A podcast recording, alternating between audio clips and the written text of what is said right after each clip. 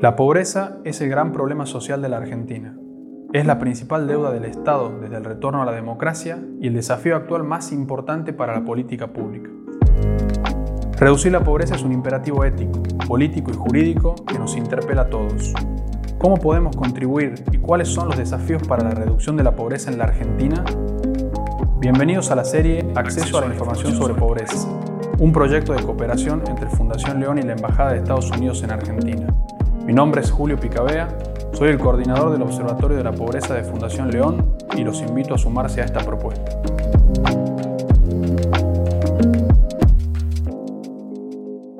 Si vos tomás una foto hoy de la pobreza en Argentina, vas a ver que hay regiones que son más pobres que otras en términos relativos. Y una de esas regiones es el norte grande argentino, el denominado norte grande. Cuando vos profundizás en el estudio del norte argentino, te encontrás con que hay problemas estructurales, déficit de infraestructura, déficit en el acceso a servicios básicos. Y en esta ocasión vamos a charlar sobre pobreza en Argentina. Nos acompaña para ello Julio Zaguir, que es el secretario de Planeamiento de la provincia de Tucumán. Es docente y doctor en ciencias políticas. Julio, ¿qué tal? Mi pregunta es, ¿por qué consideras que hay un atraso relativo en el norte argentino, sabiendo que tu pasión y tu vocación por los estudios históricos? Yo creo que estamos hablando de una postergación histórica, sin el afán de establecer relaciones causales, pero bueno, por razones profesionales me dedico a, a estudiar el proceso constituyente argentino. Y vos sabes que hay algunas coincidencias que finalmente casi son dramáticas en el sentido que hoy, cuando vos miras los números de la pobreza por ingreso, no solo el norte grande, sino las provincias en Argentina están casi todas ellas, de acuerdo a, a la pobreza por ingreso del EPH, por encima del 40. La ciudad de Buenos Aires está alrededor del 15. Cuando, como es mi caso, analizo estudio, digamos, los debates de la organización constitucional argentina y estudias los debates por sobre todo el Congreso de 1824-1826 y hay discusiones sobre la organización del país, la diferencia entre la ciudad de Buenos Aires y el resto estaba tremendamente marcada ya en ese momento y era uno de los temas críticos de debate entre los constituyentes. Ellos ya percibían esta seria asimetría que terminaba en, en, cuestiones no menores como si las provincias podían o no enviar sus representantes al Congreso porque no tenían fondos para hacerlo. Y Buenos Aires tenía que, entre comillas, bancar todo eso incluido, y no es un tema menor, incluido los recursos humanos. No solo era una diferencia material, también había otra diferencia, que era los recursos humanos con los que ya contaba Buenos Aires, que la hacían asimétrica, diferente, preeminente sobre el resto. Y todos esos hombres ya lo sabían. Hombres digo porque eran hombres, efectivamente, digámoslo los diputados en aquel entonces. Cuando vos hablas de recursos humanos, ¿te referís a la formación doctrinaria? Me refiero, claro, a, a personas con capacidad de ser representantes. A eso me refiero. Es decir, el sector, si quieres llamar la inteligencia, digamos, ¿no es cierto?, del país, estaba concentrada. No es que no había, pero no, había, no es que no había en las provincias. Efectivamente, hay, hay, hay grandes, grandes personalidades, digamos, en esa época, ¿no es cierto?, de las provincias pero, pero como, como, sector, digamos, como grupo, no había número suficiente en las provincias ni siquiera para armar poderes.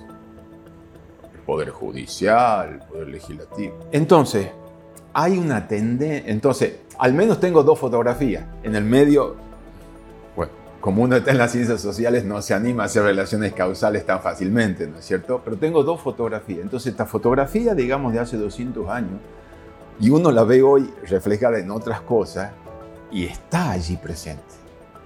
Algo pasó en el camino que bien vale la pena preguntarse ¿no? respecto a, a eso que hoy sigue sucediendo. De manera distinta muchas cosas han pasado y sin duda que hay provincias que se han disparado más que otras. Pero también eso es todo un tema, ¿no es cierto? Tres, cuatro, cinco provincias que se han disparado y hoy muestran, digamos, un mayor desarrollo. Aún así, Córdoba, Santa Fe, Mendoza, tienen también números de pobreza muy importantes, digamos. ¿no? Y las mencioné a propósito porque vos sabes que son provincias en las que uno puede decir, bueno, e, estas son esas que se han disparado, digamos, ¿no? en términos de producto, etcétera, etcétera. Entonces, hay un problema estructural serio que a mí me hace pensar que, que, hay, que hay una, una, visión del país, que hay, una, que hay un, un proceso de toma de decisiones que no ha considerado adecuadamente la integralidad, que no ha considerado adecuadamente qué significaba. Sin duda alguna que hay condicionamientos geográficos no menores a la hora de un desarrollo armónico, ¿no? Cualquier país del mundo presenta, digamos, diversidades regionales, ¿no? Pero dado esos contextos, uno, uno creo que, creo que sigue, sigue, sigue la pregunta presente ¿no? de si no hay decisiones de carácter político que eh, podrían haber atenuado esas diferencias que eh, ya aparecían desde hace tanto tiempo.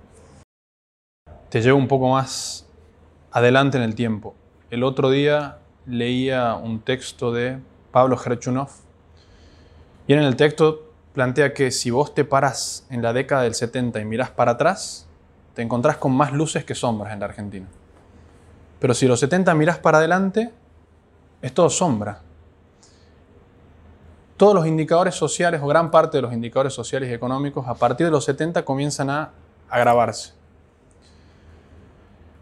Y hay un, sector, una corriente historiográfica que viene planteando que eh, la decadencia argentina podría iniciarse en los 70 por una serie de factores. ¿Qué opinas sobre esa situación y si consideras que a partir de los 70 se han agravado efectivamente muchos indicadores sociales y económicos de la Argentina y a qué puede deberse?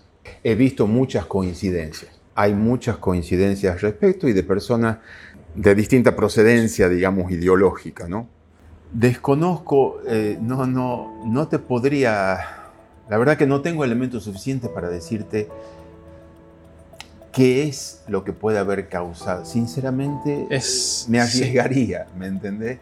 Pasa que en realidad hay una confluencia de, factores, bueno, dictadura militar, guerrilla.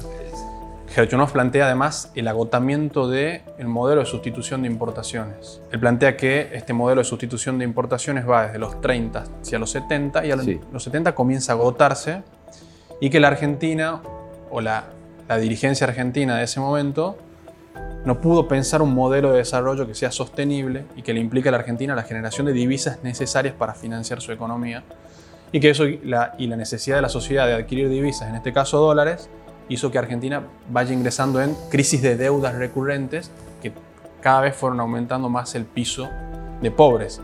De hecho, si vos tomás la pobreza desde los 80 en adelante, la pobreza por ingresos, en los 80 alcanzó un 25% y ese 25%, ese piso nunca se perforó hasta la actualidad.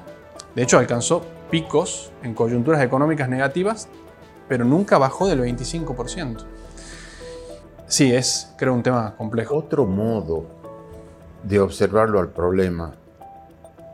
Es decir, yo, eh, una de las cosas que percibo es esto que vos acabas de decir, de que hay un piso, es cierto, que luego, del cual nunca se pudo salir, ¿no? Y luego hubo fluctuaciones ocasionadas por momentos, ¿no es cierto? ¿Por qué te insistía en lo de las decisiones políticas? A ver, sin duda alguna, claro, el economista te dirá, bueno, este es el problema macro, y entonces vos tenés un problema de ingreso, por lo tanto, de, de qué distribuís, importante. Es decir, ¿con qué solucionás este problema? Bien. Dicho eso, desde el 2001, nosotros hemos comenzado en la provincia a georreferenciar los censos. Y desde esa georreferenciación vos puedes observar no solo la pobreza por ingreso, sino la pobreza convergente, el índice de privación convergente de los hogares, que es ingreso y bienes.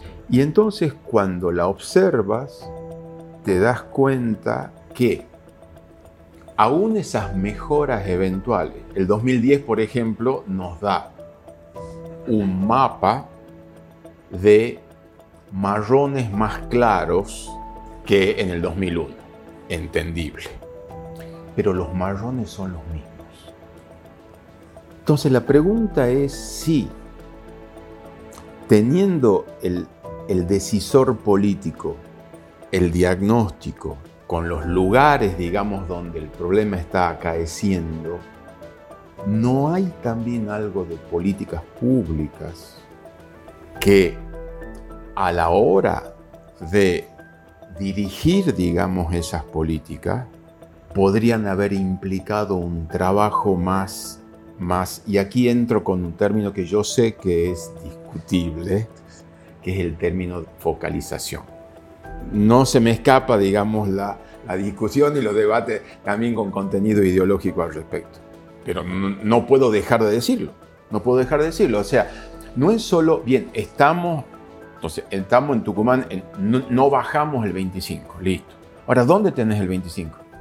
Y cuando ves el mapa, te das cuenta que, hay una distribución permanente de ese 25 en un mismo lugar. Entonces, listo, asignación universal por hijo. Bueno, está bien, política universal, perfecto.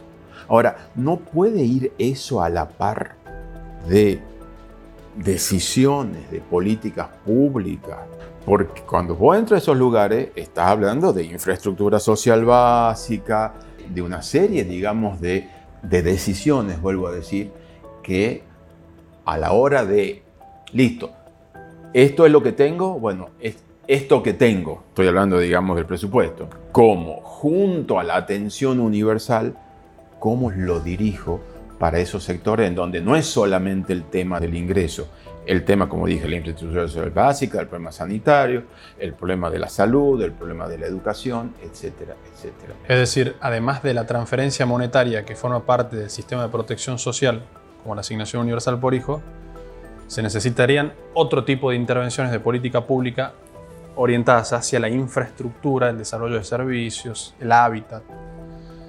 Sí que, como vos sabes, son aquellos que hacen a lo que llamamos necesidades básicas satisfechas, o a la hora de la medición de la pobreza con otros indicadores. ¿no? Trabajar sobre lo que nos dicen esos otros compartimentos que también hacen a la, multidimensionalidad, ¿no es cierto? Bueno, sobre esos otros aspectos, digamos, que hacen a, a la multidimensionalidad. ¿Me entendés? Es una inquietud, es una inquietud que tengo. Estoy seguro que, que el mapa, que los mapas, porque los tenemos para todas las zonas urbanas, ¿okay? que, que el del 2022 posiblemente vuelva a mostrarnos un poquito más oscuro, pero el lugar del oscuro va a ser el mismo que en el 2010 y que en el 2001. Y entonces después de eso uno, uno dice, bueno, a ver, para. Bueno, sí, es la pobreza estructural la denomina pobreza estructural o algunos la denominan también pobreza crónica. Claro, claro, claro. Pero es que este es el valor de la información, que estos avances que hemos tenido, digamos, en la tecnología, ¿no es cierto?, que hoy nos permiten entonces mirar de otra manera, como te digo, con algo que parecería hoy elemental como es la georreferenciación, que nos permiten identificar cosas a partir de las cuales uno orienta las decisiones de políticas públicas de otra manera. Si miramos los números del INDEC, que mide pobreza por ingresos, actualmente en Argentina, según la última medición, tenemos 40% de la población argentina bajo la línea de pobreza. 6 de cada 10 menores de 14 años, también según números del INDEC, viven en situación de pobreza. Y cuando miras la informalidad, uno de cada dos trabajadores en la Argentina trabaja en situación de informalidad. Son números aproximados. Si analizamos los próximos 20 años, a partir del 2038-2040 aproximadamente, Argentina ingresa en fase de envejecimiento poblacional. ¿Qué quiere decir esto? Que la población pasiva va a ser superior a la activa. cuáles son los desafíos para el Estado argentino a la hora de tener que enfrentar la fase de envejecimiento poblacional, pensando en que si no reducimos urgente el nivel de pobreza en la Argentina y el, nivel de informalidad, y si no trabajamos con los niños que viven en situación de pobreza hoy, que van a ser el capital humano del futuro, ¿cómo se va a financiar, cómo se va a sostener el Estado argentino si tiene que mantener un nivel elevadísimo de protección social, en el caso de que no logremos reducir la pobreza, y si además va a tener que sostener una población pasiva mayor. ¿Qué desafíos tenemos de cara a los próximos 20 años en ese sentido?